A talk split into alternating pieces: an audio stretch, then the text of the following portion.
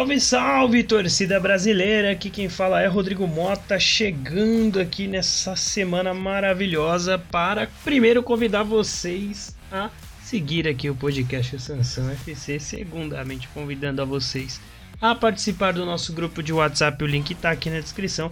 Terceiro, convidar vocês para seguir as redes sociais e tudo mais, tudo aqui na descrição. Estamos de volta como se nada tivesse acontecido e como sempre estou aqui eu, sentado na mesa, olhando para uma tela escura, onde se encontra Pedro Mota. Cara, dois anos de podcast, já passamos por diversos momentos, né? Chegamos a gravar duas vezes por semana, às vezes o podcast saía no começo, às vezes no final da semana. E agora a gente testando um novo modelo aí, né? Podcast mensal. é, o, o, nosso modelo agora é assim, grava quando dá, tá ligado? Porque até pra, pra galera que tá ouvindo o podcast, né, e tal, cara, é, quando a gente começou, né, Pedrão, podcast, eu não, eu não tinha um trampo fixo, né, eu trabalhava por conta. Pedrão também é, não, não tava trampando é, direto e tal. E aí a gente entrou numa fase dos dois começar a trabalhar quase que 100% presencial, né, Pedrão? Eu falo quase que, eu sei que você é 100% presencial, mas o meu caso eu ainda tenho um dia de home office. E eu, cara, acontece que tá uma loucura assim, e às vezes a gente acaba esquecendo, né, Pedrão, de de, de, de tipo um chamar o outro para gravar porque tá cansado e tal, enfim. Então assim, aquele papo de sempre, né, gente? É, a gente criou o Sansão aqui para ser um, um bate-papo com você que está ouvindo também. É, a gente, pelo menos nesse momento, a gente nunca fez disso uma obrigação, né, Pedrão? A gente sempre veio gravar aqui na, na maior boa vontade porque a gente gosta de falar de futebol, né, cara? Então é isso, gente. Não vai acabar, não pelo menos tão cedo. A gente pode mudar, fazer um, um por semana, dois por semana, um a cada 15 dias, um por mês, um por semestre, mas a gente sempre vai vir aqui para falar de futebol, né, Pedrão? Então, não desistam da gente, por agora tá puxado, pode ser que daqui a algum tempo a gente entenda que dê para fazer dois, né, Pedrão, por semana. Pô, no período da Copa a gente cobriu todas as fases da Copa, né? É isso, gente, depende de um, um monte de fatores que a gente só espera que tudo dê certo, né, Pedrão? É isso, cara. Inclusive, não senti falta do podcast, porque parece que quando a gente parou de gravar, o Santos virou um time de futebol. quando a gente grava, só acontece merda. Quando a gente para de gravar, o time vira uma seleção. É, cara, tá, tá abrindo o, o multiverso aí, né, velho? Muitas coisas aconteceram, estão acontecendo nesses intervalos que a gente é, não grava podcast. É Fluminense na final das, da, da, da Libertadores, né, cara? É, enfim, é uma loucura. E é isso, Pedrão. Enfim, acho que até já avisando para o pessoal da audiência, né? Hoje vai ser seleção brasileira. Tá até rodando aí a, a rodada de Brasileirão. A gente não vai comentar aqui, tá? É, acho que, enfim, tem que rodar. Tem que ter a, a, rodada inteira, né, Pedrão? A gente pode até fazer um overview e aí eu vou te passar a palavra, Pedrão, e já deixo você falando aí. Se quiser fazer um destaque rapidinho, né, para essa boa fase do Santos aí e toda essa parte de baixo da tabela embolando bastante. Promete bastante emoção aí na reta final do campeonato, né? É, cara, inclusive eu acho que tem times aí que devem abrir os olhos, né, para a competição do Brasileirão, porque tem muito time da parte de baixo fazendo a sua parte, né, cara? Sim. Por exemplo, o Goiás fez a parte dele hoje, o Vasco, o Bahia. Então tem times que vão ficando para trás, como por exemplo Corinthians, Internacional. Até mesmo São Paulo tá entrando numa área meio chata aí, hein, cara. É, que eu, assim, a parada do São Paulo é que eu acho que diferente desses outros times, o São Paulo tem um futebol apresentado, né? Tem uma amostragem apresentada interessante e o São Paulo ainda é muito forte no Morumbi, né? Então, diferente desses outros times, né? Por exemplo, o Corinthians em casa só empata, né, cara? E fora perde. Então, o São Paulo tem essa amostragem interessante e o São Paulo tem aí essas 10 rodadas que vão faltar para fazer 10 pontos, né, cara? Então, assim, Dificilmente o São Paulo pode até ficar ali na parte de baixo, mas dificilmente cai. Agora é difícil a gente falar isso em relação ao Corinthians. Eu acho que o mais alarmante nesse momento é o Corinthians, né, Pedrão? Porque todos os adversários ali da corrida, da parte de baixo da tabela, estão entrando numa espécie de ascensão, né? Como você falou. Em contrapartida ao Corinthians que está em queda, né? Foi eliminado da Sul-Americana, é, conseguiu os jogos em casa com muito custo o Corinthians está empatando, né? Então é um sinal de alerta bem grave aí para o Corinthians. Corinthians que teve um debate entre os presidentes do, dos futuros, né, os candidatos a presidente do clube nesse, nessa, nesse último final de semana e foi um, assim, uma coisa um tanto quanto assustadora, assim, se eu fosse torcedor corintiano eu tava bem preocupado, viu? Nossa, cara, eu como não sou torcedor do Corinthians, eu adorei, assim, o debate. Acho que entretenimento puro e a cara do Corinthians, cara, é uma bagunça. exatamente, cara, exatamente. É sobre isso, né? Então, eu acho que, claro, para mim o time mais em ascensão é o Santos, que, cara, foi meio bizarro até assim a virada de chave. Eu esperava uma melhora no futebol do Santos, né? Com, quando saiu ali o, o Aguirre e tal, entrou o, o nosso querido presuntinho aí, né? Nosso gordiola aí bolado, né? Eu achei que o time ia dar um, uma resposta, mas não da forma que foi, né, cara? Ganhando clássico, ganhando jogos importantes, um baita jogo contra o Vasco, né? Então, assim, não é como se o Santos estivesse jogando por música agora, mas é uma reação necessária, né, Pedrão? Principalmente nessa reta final de campeonato que começa a se desenhar agora, né? Faltando 10 rodadas. Pô, cara, é, é aquilo, né? Você olha pra tabela, você vê três times é, em crescente, né? E tem três times que vêm caindo de produção. Santos, Vasco e Bahia, eu acho que vem nessa crescente. Já o Corinthians, o Inter e o Cruzeiro são os times que vêm decaindo nas últimas rodadas. Então, Vai ser uma briga boa, cara. Seria uma mudança. Agora sobre o seria uma mudança interessante, né, na reta final, porque a gente tem um campeonato majoritariamente disputando o rebaixamento entre Santos, Vasco e, e Goiás ali, porque o Goiás nesse momento empatado em pontos com o Santos, né, conseguiu dar uma boa recuperada o Goiás, então essa mudança para novos três players disputando rebaixamento, três possíveis times de grande torcida, é uma reta final assim interessante de se acompanhar, porque eu acho que o pior momento para você entrar numa disputa de rebaixamento é faltando 10 rodadas, né, cara? Tanto que eu tava conversando com o Vini aqui, conhecido do, é, do da, da nossa audiência, né, corintiano, que é isso, se o Corinthians entra ali na, sei lá, na trigésima terceira, na, trigésima, trigésima terceira rodada, se o Corinthians entrar na zona de rebaixamento nessas rodadas, cara, dificilmente vai conseguir sair, porque aí já entra naquele marasmo do time grande na zona de rebaixamento, né, cara? E se entrar, tipo, é, se entrar Corinthians e, e Cruzeiro, cara, aí vira uma loucura, né? Eu vou novamente aqui estender a minha torcida para o rebaixamento né, duplo de Santos e Corinthians no ano que o São Paulo volta a ser campeão né, de grandes campeonatos, seria assim emblemático. Vale lembrar que em 2007 aí, né, São Paulo foi campeão brasileiro com rebaixamento do Corinthians também, sempre bom lembrar.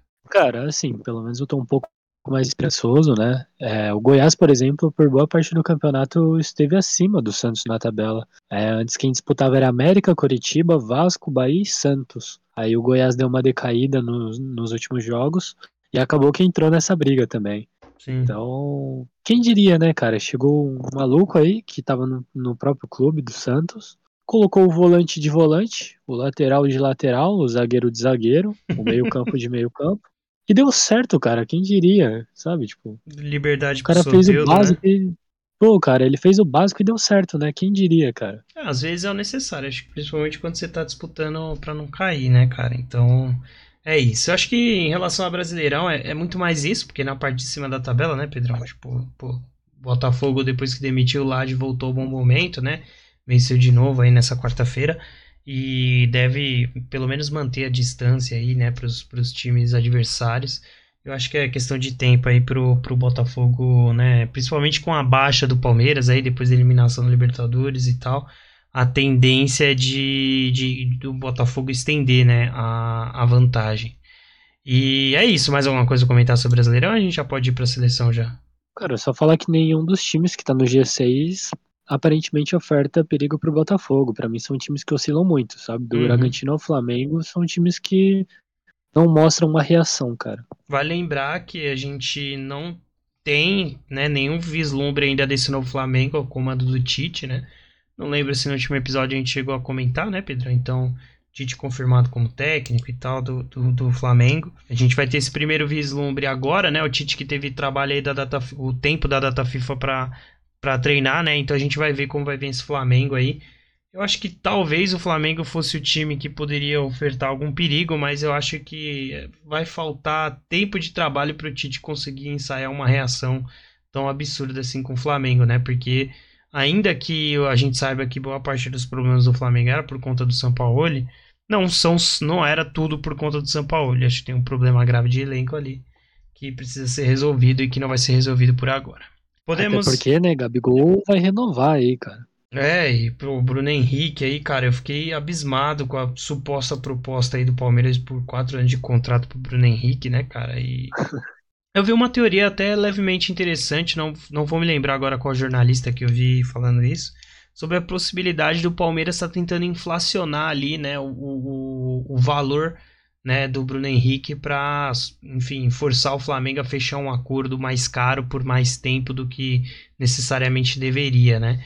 Porque realmente é um pouco ultrajante até você oferecer quatro anos de contrato para o Bruno Henrique, que é um jogador de 32 anos, né? Então, enfim, vamos ver cenas dos próximos capítulos, né? Porque seria engraçado o Flamengo oferecer quatro anos, aí o, o Flamengo não, o Palmeiras oferecer quatro anos, o Flamengo desiste da contratação, o Palmeiras depois fala Pensei melhor, não quero não, tava doidão.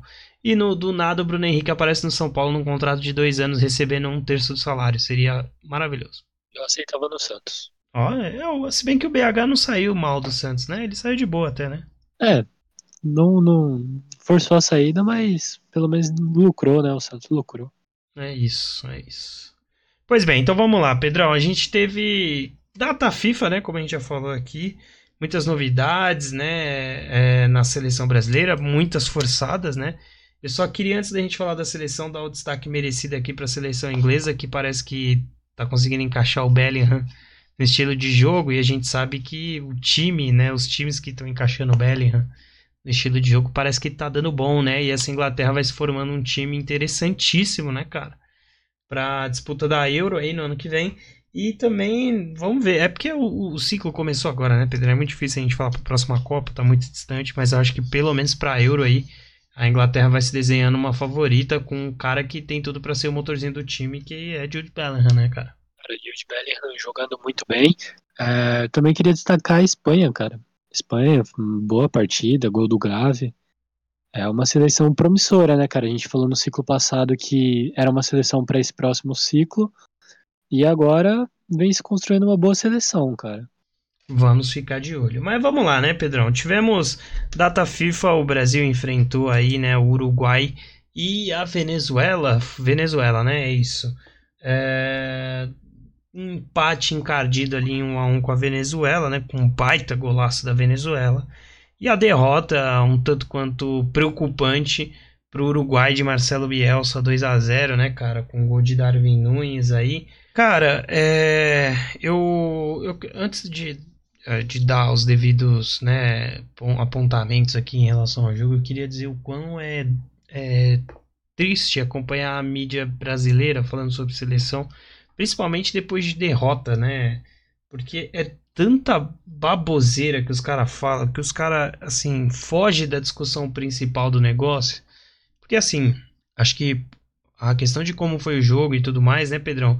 É meio óbvio que a seleção tem problemas e que são problemas que precisam ser resolvidos, né?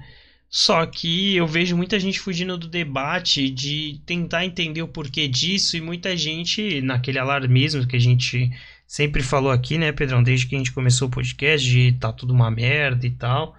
Continuo reforço, eu reforço o que eu falei aqui na, na, na Copa do Mundo, né, Pedrão? Eu falei bastante disso acredito que você tenha até concordado, e pós-Copa também, de que eu acho que a, a, essa Copa de, de 22, né, de 20, é, 22, né, é, foi uma Copa que o Brasil tinha a melhor seleção para mim, né, entre as que disputavam, e eu acredito que a, a Copa de 26 vai ser a melhor seleção em termos de jogadores e tudo mais, e é isso, né, cara? Antes de eu te passar a palavra, mais um ciclo que começa, todo mundo falando foda-se o ciclo, não interessa, só chegar na Copa bem.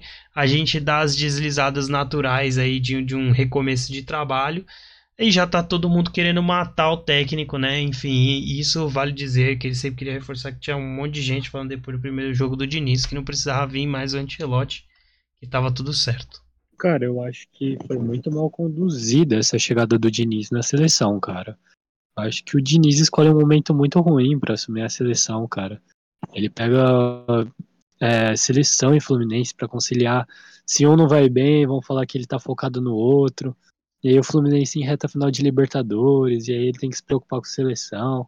Aí vai lá e leva o, o Nino pra seleção, o Nino se lesiona. Aí daqui a pouco tem Libertadores, aí se ele perde vão falar que ele tava focado na seleção. Eu acho que foi, foi mal conduzido.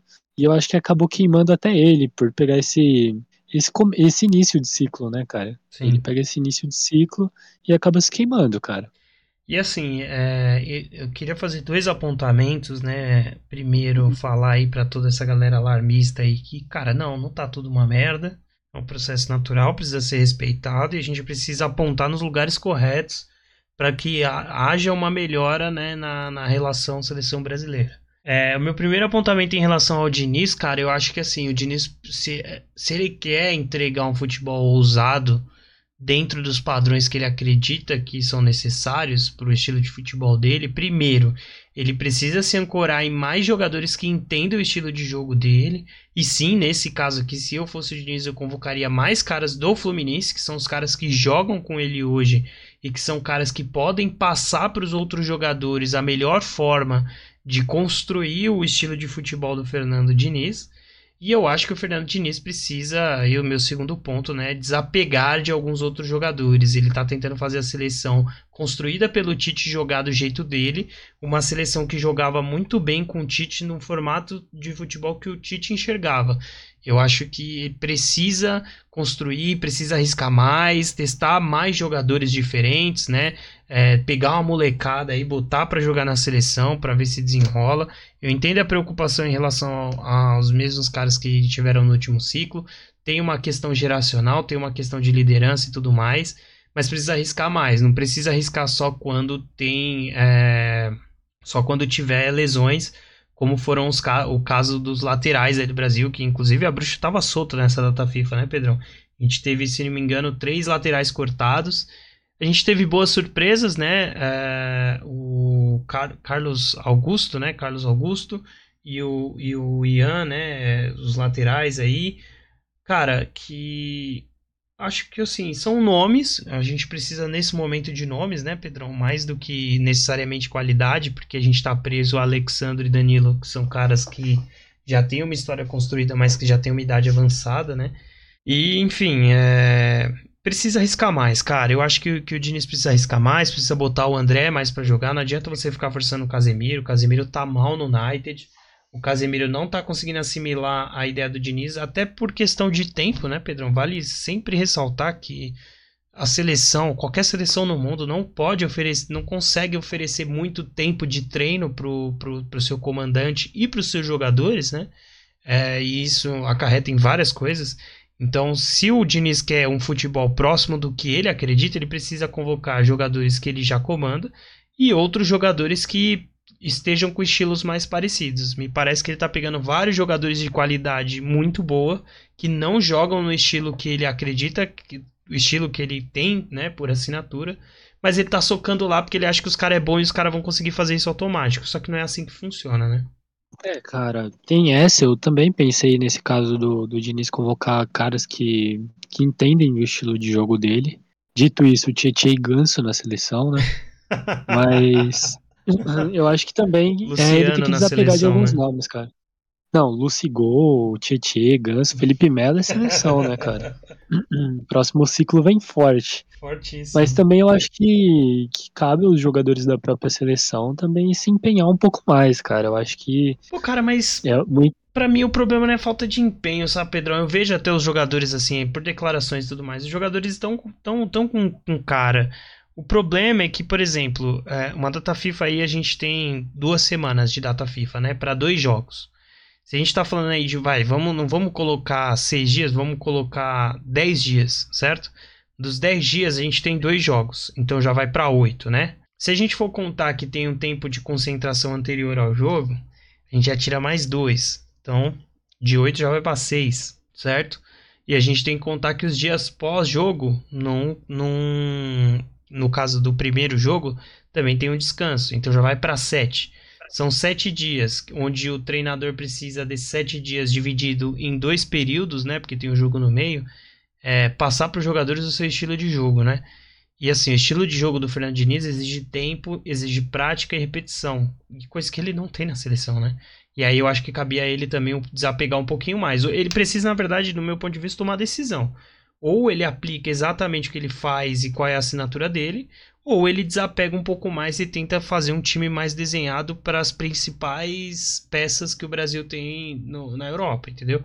Ah, não, vou pegar o time e vou desenhar para o Vini, vou desenhar para o Neymar, eu vou desenhar, sei lá, para o Casemiro no meio de campo, vou desenhar para o Bruno.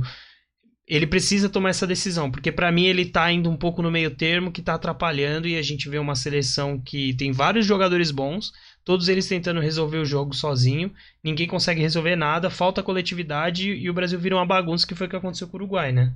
Cara, então, é, eu acho que às vezes não é nem questão do empenho, sabe? Eu acho é um pouco de soberba, cara. Não no jogo contra o Uruguai, mas contra a Venezuela eu senti que os caras achavam que o jogo tava ganho, mas não é bem assim, cara. Eu senti isso também. É, eu acho que não no jogo contra o Uruguai, eu acho que contra o Uruguai foi algo diferente, mas eu acho que o Uruguai jogou bem. O Darwin Nunes, por exemplo, meu Deus. Meu Deus, hein, Gabriel Magalhães? Pelo amor de Deus, fez, mandou tanta indireta aí pro Tite pra tomar um baile do, do, do Darwin Nunes, cara. Marquinhos muito mal também. O sistema defensivo brasileiro muito mal, né, cara? Eu acho que assim, de novo, volto a dizer, acho que o Tite precisa testar mais, né? Pegar jogadores. O Tite? É, o Tite, né? O Tite. o Titinis. Esquece o Tite. O Titio Diniz, era isso que eu queria dizer. Ah, entendi. Precisa testar mais, sabe? Pega outros zagueiros aí, pega uma molecada, bota para jogar. Acho que o Gabriel tá no meio termo ali, né? Ele fez boas partidas aí nessas duas convocatórias, né? Pela, pelas eliminatórias. Mas, enfim. O Nino não... caía bem, né, cara? Então, eu gosto do Nino. Tem muita gente que é contrária ao Nino. Eu gosto dele, cara. Eu acho que ele tem que ser testado, sabe? Assim como alguns outros zagueiros. Aí eu acho que o futebol brasileiro está no momento bom de zagueiros jovens, então a gente precisa testar. Sabe, o Murilo tá lá no Nottingham Forest, veio de uma boa temporada no Corinthians, né? E mesmo com, com o Corinthians na parte de baixo da tabela. Tem o Murilo do Palmeiras também, pô, assim, tem jogadores para você poder testar, sabe? A questão é, é, é, querer mesmo, assim, né? É isso, cara. E é por isso que eu acho que o Ancelotti se daria bem na seleção. Por exemplo, você fala de procurar o jogo em um jogador e entender bem as peças que tem no elenco. Eu acho que se tem um cara que, que faz bem isso é o Ancelotti. E Sim. ele nem precisaria se adaptar muito, tendo em vista que ele já conhece o Vinícius Júnior e o time dele busca o jogo através do Vinícius Júnior. E eu acho que assim, tanto que a gente já falou isso aqui também, né? Para mim o técnico ideal para assumir essa seleção aí até o Ancelotti chegar era o Rogério Ceni. Eu acho que o Rogério Ceni, ele tem uma assinatura de futebol mais próximo do que o Ancelotti faz, por exemplo, no Real Madrid, né? É, aquele jogo com os pontas extremamente rápidos, a possibilidade de um contra um, né? É, você conseguir jogar com as duas opções de centroavante, mais móvel ou mais fixo, né? E um meio campo de, de controle de bola, né? Mas tudo bem, não foi eu que tomei a decisão, né? Eu acho que seria é, menos rompedor com o trabalho do Tite do que o Fernando Diniz. Enfim, não sei se foi feito convite e tudo mais. Mas assim, é... essa é a parada que eu espero do Antilote, né? Antilote que estava aí numa palestra na Itália durante a data FIFA, onde o reitor da universidade ali já meio que deu uma cravada, entre aspas, né? Que o Antilote estaria indo para a seleção brasileira. Volto a dizer aqui para mim, eu acho que é tudo, tá tudo muito certo, muito bem encaminhado. Eu acho que é por questão de, de ética e tudo mais que não foi oficializado. E eu acho que estão todos corretos, né, né nessa situação. Até porque o, o Antilote está no Real Madrid, está conduzindo uma, mais uma renovação no Real Madrid, né? Então acho que não é de bom tom ele falar que já está fechado com a seleção brasileira, apesar de eu achar que já está tudo certo. E eu acho que é isso, Até Pedrão. Porque, cara, eu acho que se o Ancelotti não vier, vai ser um furo, furo de notícia terrível, hein? Ah, notícia sim. vindo diretamente da Globo, cara. Um... Sim, sim, sim. Mas eu, eu, eu, eu tô, assim, eu, pra mim é zero a possibilidade dele não vir, assim, cara. Eu acho que tudo tá sendo dado com muita certeza para não ter tido algum papo, alguma parada que confirmasse para as entidades é, da CBF que isso tem uma grande chance de rolar, entendeu? Eu acho que a galera não seria tão leviana de flertar com essa possibilidade sem ter uma parada muito certa definida. Né? Então, tô eu aqui depositando minha fé na CBF, né? Mas é isso, eu acredito que não, não se, eles não seriam tão juvenis nesse ponto, né? É, e, cara, assim, é, igual você falou, né? Ele. O Antilote é craque em valorizar o seu principal jogador, o que pode ser bom para o Neymar, né? A gente precisa entender ainda como, como o Neymar vai voltar, porque aí já puxando outro assunto em relação ao jogo da seleção, né, Pedrão? Mas uma lesão no Neymar, lesão grave no joelho, encerrou, vai encerrar a temporada de 2023. Probabilidade de seis meses parado, né, cara? Rompeu o ligamento do joelho aí, acho que posso falar que é a pior lesão que ele já teve, né, Pedrão, como jogador, porque as outras são no tornozelo, a gente sabe do grau de, de, de problemática que geralmente tem. Mas joelho é complicado, né, cara? Ligamento ali e tal. A gente precisa entender como o Neymar vai voltar, né, cara? Se vai voltar de fato para a seleção. Se voltar, eu acho que é um ótimo reforço para o Ancelotti e eu acho que ele, ele é o cara ideal para valorizar o melhor futebol que o Neymar pode oferecer. Se não, o Ancelotti também é o cara ideal para valorizar pontas rápidos, né? E a construção de um grande centroavante que não, gente, não vai ser Matheus Cunha, não vai ser Richarlison e provavelmente também não vai ser o Jesus, provavelmente será Vitor Roque, né? É, pro, pro, pra próxima Copa do Mundo. Cara, aproveitando a deixa, estatística bizarra aqui que eu vou trazer, hein? Gabriel Jesus, Richarlison e Matheus Cunha, os três juntos não tem o tanto de gols que o Marcos Leonardo fez esse ano, então. É, tem o Marcos. Isso, é verdade, cara. Outro cara bom também para convocar. Eu entendo, gente, são todos sub-20 e tal. Tem um, uma maturação natural de seleção. Mas por que não convocar os caras, velho? O ciclo tá aí para isso, velho. Pô, os moleques. Cara, daqui quatro anos o Hendrick pode estar tá voando também. É, o moleque joga muito bem, cara. Os moleques estão aí pedindo passagem, sabe? Pô, o Marcos Leonardo disputando a artilharia do campeonato com o time disputando o rebaixamento, cara. É uma parada surreal, entendeu? Tem que convocar e, e botar para jogar. Às vezes, de repente, a gente encontra uma seleção extremamente jovem com, com os moleques de personalidade com vontade de entender, né? Até pro próprio Fernando Diniz, às vezes é melhor para ele conseguir ensinar essa molecada o melhor estilo de jogo dele do que pros caras já mar, os marmanjos já já manjado, né, dos estilos de jogo e tudo mais. O Luciano, né, jovem, jovem revelação aí do São Paulo. Acho que bem forte aí pra Copa do Mundo, cara. Na mão do Diniz ia brilhar. Perguntinha, Pedrão. Quem é o seu 10 na ausência do Neymar? Pra, não 10 da camisa, tá? Mas o 10 porque o Neymar tava jogando ali de, de meio ofensivo. O, o principal. É, era para ele ser o principal construtor da seleção se a seleção não tivesse uma bagunça, né? Mas quem você acha que é o principal nome aí pra pegar essa posição dele, cara? Cara, tem duas opções. Eu acho que um, você leva o cara que não foi convocado, que é o Joelinton. Eu acho que ele na posição poderia ir bem. Ou você faz igual o Ten Hag faz no, no Manchester United e joga o jogo no Casemiro. Pô, mas na posição do Neymar como meio ofensivo? Não, cara, você, você busca o seu meio campo no Casemiro. Ele faz o jogo. Ah, eu acho que o Casemiro não segura. Pelo menos, se fosse temporada passada, eu até comprava a sua ideia, cara. Mas ele não tá conseguindo fazer isso no United. Essa é a parada, né? Eu, assim... É, então, cara. Eu Na acho... dúvida, eu colocava o Joelinton e deixava o Bruno Guimarães atrás. Aí reeditava essa dupla aí do Newcastle tem alguns caras pedindo passagem que não foram convocados ainda, né? A gente tem uh, o Douglas Luiz no Vila jogando barbaridade. É um cara interessante para de repente testar uma posição de 10, né? O Douglas Luiz é ponta, mas é um cara muito rápido de passe. Eu gosto da possibilidade. de temporada também, né, cara? É, eu, eu gosto da possibilidade da gente ter um meio de campo com Bruno, Joelinton e Casemiro. Né? O Casemiro como primeiro volante o Bruno como segundo volante, o Joel, é um, é, seria um meio-campo com três volantes, né, Pedrão? Ainda que o Joelinton, por exemplo, é um volante meia, né? Ele é um cara que ataca, que chega.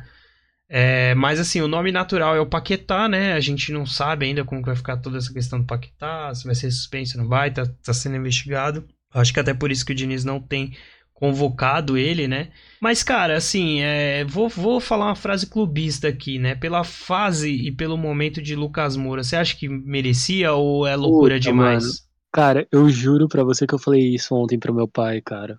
O Lucas, o Lucas tinha que ter sido convocado porque o Neymar se lesionando, ele teria sido o substituto natural dele no jogo, cara. Então, Porque pen... o que ele tentou fazer com o Rodrigo acabou com o jogo, mano. É, e aí depois ele tentou puxar o Gabriel Jesus, né, pra, cara, assim, puta, fuder. É porque o Neymar não tem substituto, né?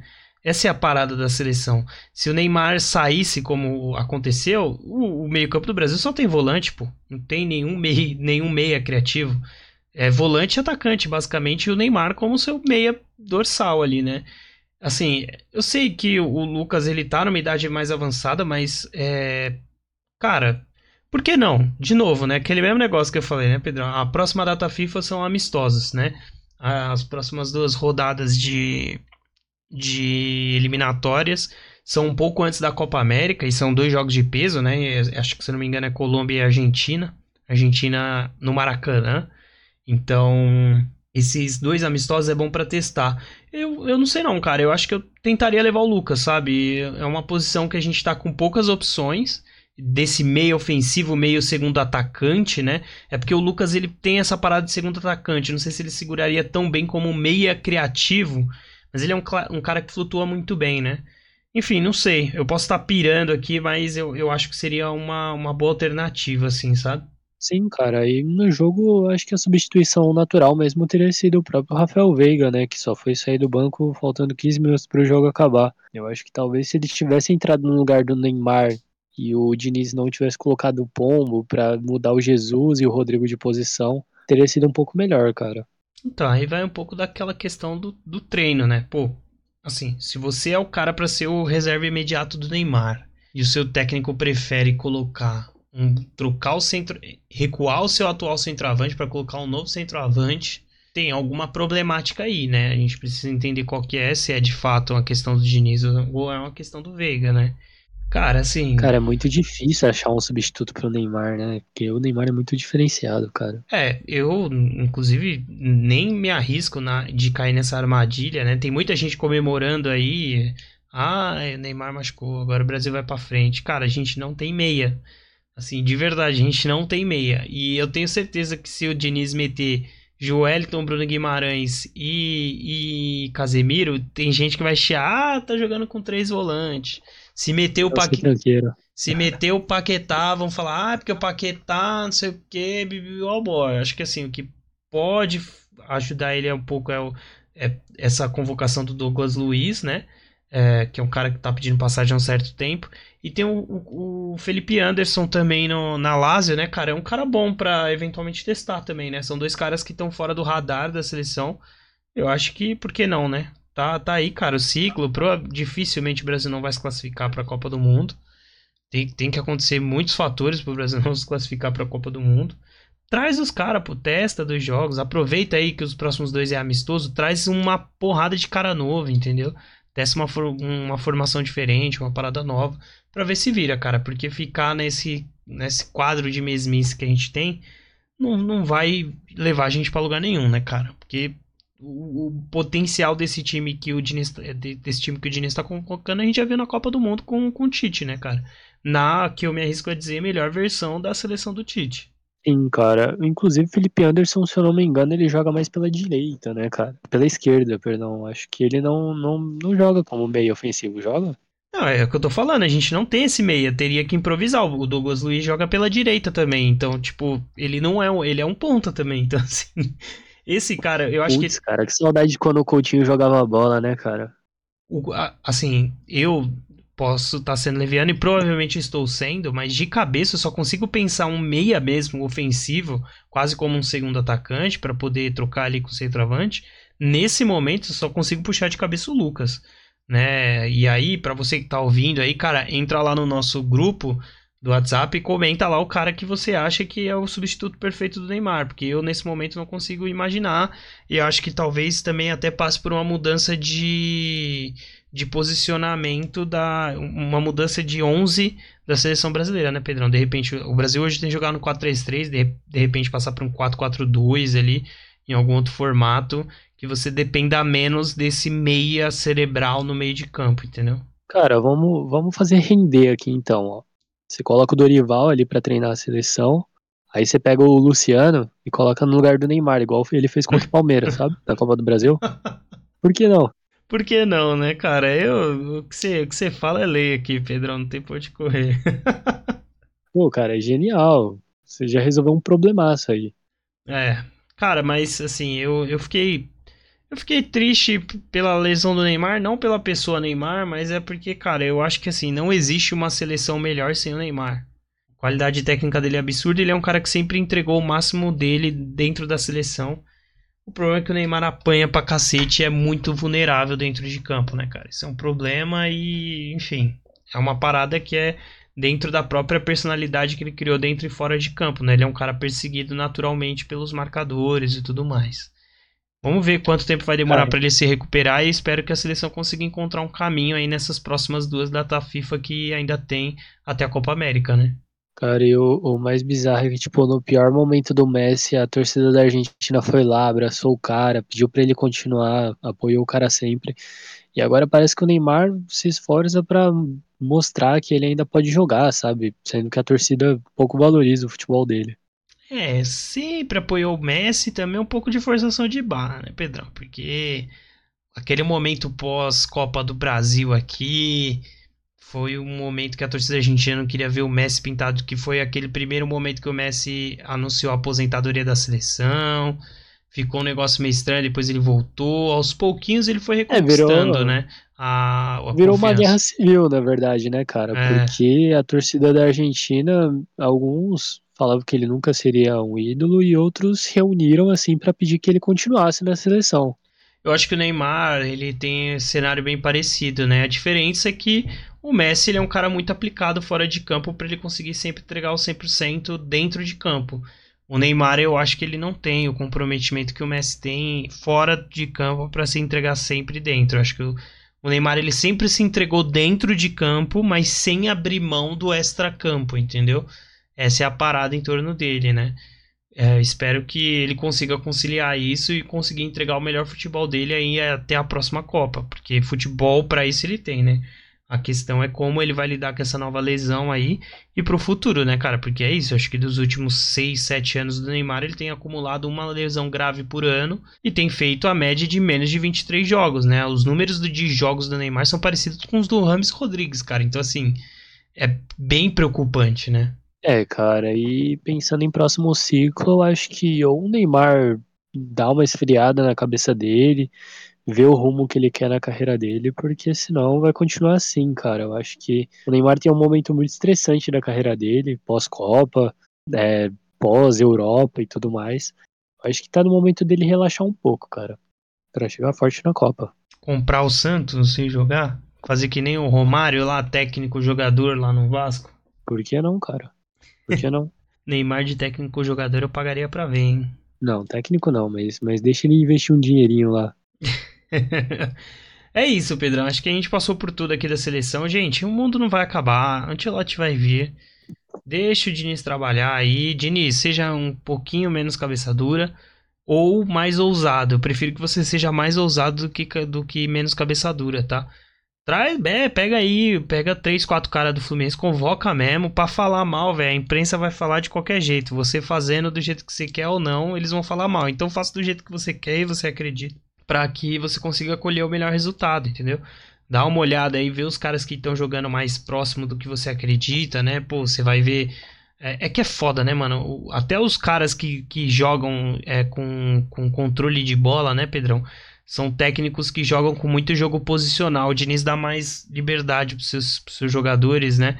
E para o jogador entender isso é um pouco difícil. E assim, também não dá para você ter um time com onde você tem, sei lá, quatro caras de ataque e os quatro têm liberdade, porque senão viram uma várzea do cacete, né? Como foi contra o Uruguai.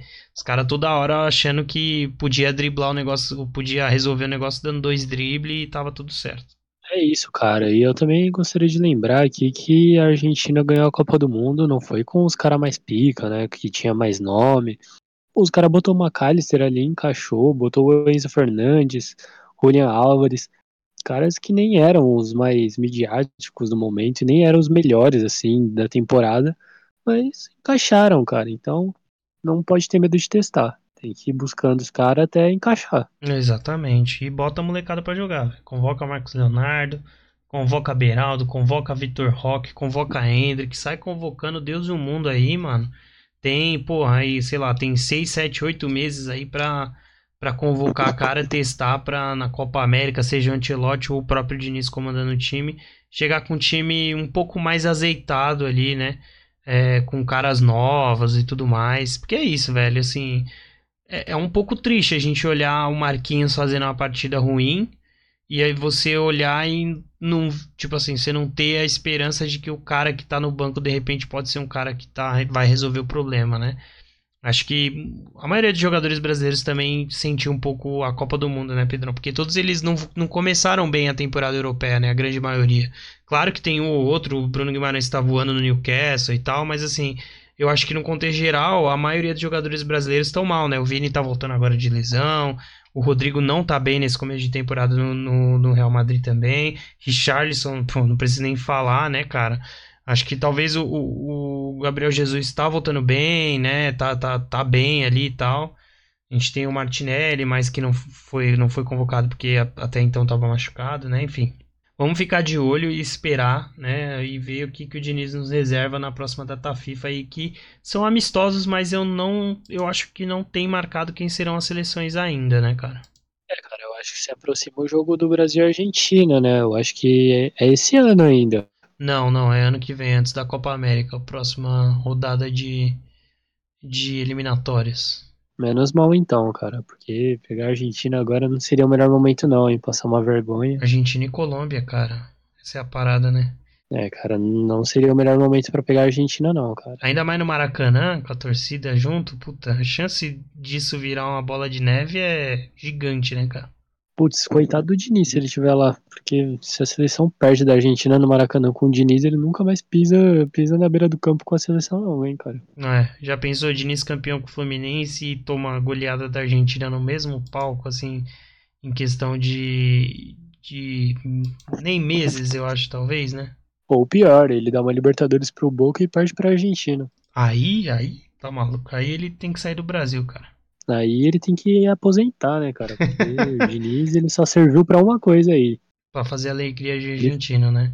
Ele foi criado, foi criado para esse momento, tirar a Libertadores do Fluminense, ganhar poder, do, do Boca Juniors e vencer com o poder da amizade, cara. Essa é a parada, né? Sempre.